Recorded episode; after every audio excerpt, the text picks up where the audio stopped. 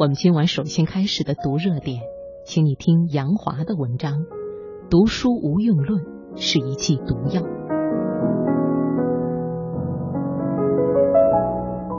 没读书的大老板，在当下的中国，无非是这么几类人：第一，城乡经商者，包括做商业流通、开商店、饭店、做小生意；第二，在城乡办厂者，包括企业和家庭作坊；三是包工头；四是包租婆和差二代；五是乡村混混。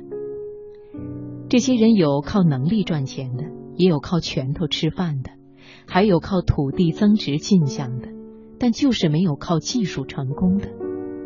即便是像靠办企业经商这样创业发家致富的，包括江浙沿海大量的五金加工企业、纺织行业等，技术含量都不高。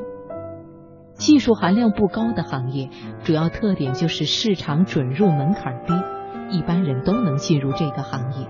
比如五金加工，不需要多少资金，不需要雇工，不需要高深技术，只要有个空间，便可以办家庭作坊。这样谁都能够进入这个行业，就容易造成这个行业的高度竞争性，使其利润较低，也使这个行业容易饱和。只有率先进入这个行业、发展到一定规模的企业，才会最终生存下去，从而垄断这个行业，形成对其他要进入这个行业的人的机会排斥。也就是说，行业的技术含量越低，市场准入门槛就越低，而竞争性则越强，最终发展的结果就是垄断性就越高，排斥性就越强。致使后来者越难进入这个领域。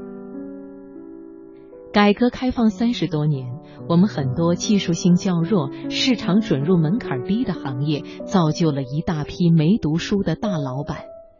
这些大老板垄断着这些行业的资源与市场，排斥其他人的进入。渐渐的，其他人进入这个行业的机会越来越少，即便进来了，要赚钱也越来越难。也就是说，不需要科技含量的小五金创业时代即将成为过去。没有读书的人想要再创业成功，已尽痴人说梦。举个例子，浙江省诸暨市店口镇在全国百强镇中排名很靠前，现有上万家大大小小的工业企业。这个镇的发家靠的是改革开放后当地兴起的小五金加工。在二十世纪八九十年代，很快就占领全国市场，在当地也涌现出很多农民企业家、亿万富翁。对于这些没读过书的农民企业家来说，企业发展壮大的瓶颈首先是技术。只有少数企业突破技术瓶颈，使自己的产品升级换代，而更多的企业则继续做着低端产品。但是他们进入该行业较早，拥有较丰富的资金，所以能够联合起来垄断这个镇的五金市场。其结果是，如果当地农民早年没有通过创业发家致富，之后就不可能再有机会成为一个新的富翁了。同样，在其他如建筑、饭店、服装、商场等低技术行业，也已形成了市场垄断。市场机会不再对外开放，在这些领域很难再有零起点创业成功者。也就是说，中国以后的发展很难再出现新的没读过书的大老板。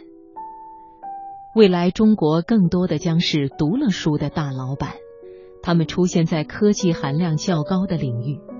在这个领域，市场准入门槛高，能够进来的人较少，饱和程度较低，而且技术突破性和创新性强，领域的拓展性强，但是垄断性不高。换言之，新进来者可以率先成为大老板，后进来者则可以通过领域拓展和技术创新，同样成为大老板。还有一点很重要，那就是并非所有人都认可读书无用论。你什么时候听到过知识分子、官宦、资本家大谈特谈读书无用论的？什么时候看到过这些家庭不送自己的子女读书，而让他们更早的挣钱？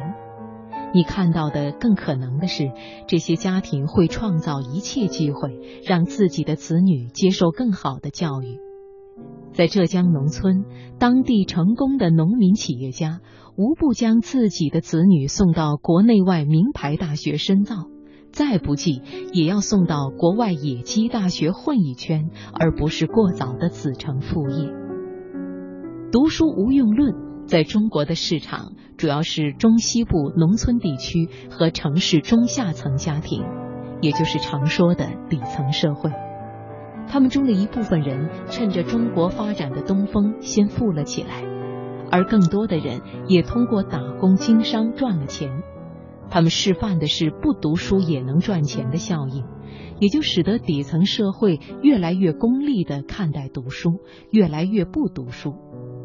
这些家庭的子女过早辍学，过早的感受到赚钱的快意。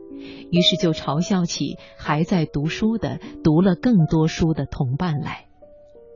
读书无用论，无疑是底层社会的一剂毒药。